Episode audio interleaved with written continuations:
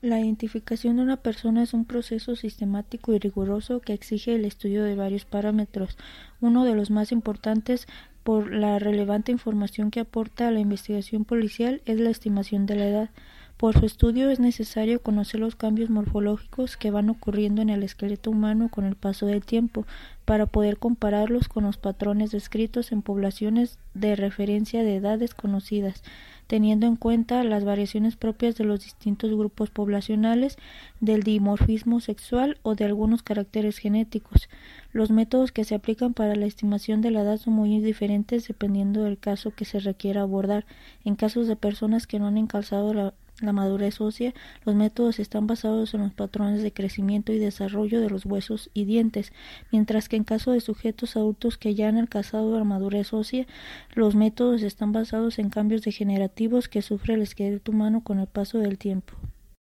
El estudio del desarrollo dental en personas que no han alcanzado la madurez ósea engloba dos aspectos diferenciados, la maduración y la erupción de las piezas dentales. Ambos son buenos indicadores de edad,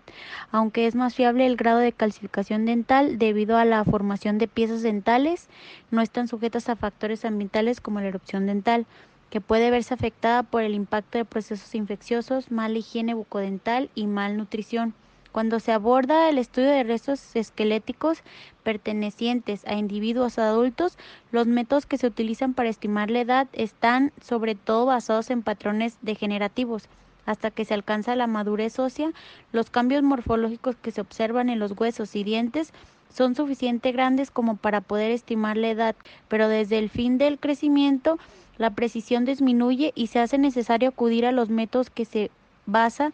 en cambios degenerativos. Esto genera un problema ya que siempre hay una correspondencia entre la edad ósea y la edad cronológica de un individuo. La maduración de huesos y dientes han sido estudiadas en numerosas ocasiones y sobre muy distintas poblaciones y a salvo excepciones, los resultados que se obtienen de dichos métodos son bastante fiables. Los métodos que se aplican para la estimación de la edad de la muerte están basados en la observación de los cambios morfológicos que ocurren en determinadas regiones anatómicas. Estos cambios pueden observarse de manera directa o a través de técnicas complementarias como la radiografía, que permite la observación de estructuras óseas internas que no son observables a simple vista. La estimación de la edad como parámetro fundamental para la realización del perfil biológico de un sujeto es muy importante. Los métodos que se aplican cuando ya se ha culminado el proceso madurativo del esqueleto humano están basados en los procesos degenerativos que ocurren con el avance de la edad. Esos métodos muchas veces no proporcionan resultados muy fiables debido a que los procesos degenerativos están muy influenciados por factores externos como la actividad física nivel socioeconómico o alimentación, que hacen que la edad real y la edad biológica algunas veces no coincidan. Las regiones mejor estudiadas en los adultos es la superficie de la sínfisis del pubis. Este método está basado en algunos detalles morfológicos que varían según la edad de cada individuo, así como también las variaciones que sufren la extremidad external en la cuarta costilla o la obliteración de las suturas craneales, siendo el proceso de metamorfosis y osificación de la cuarta costilla el más fiable, pero esta región anatómica es la más susceptible de sufrir daños,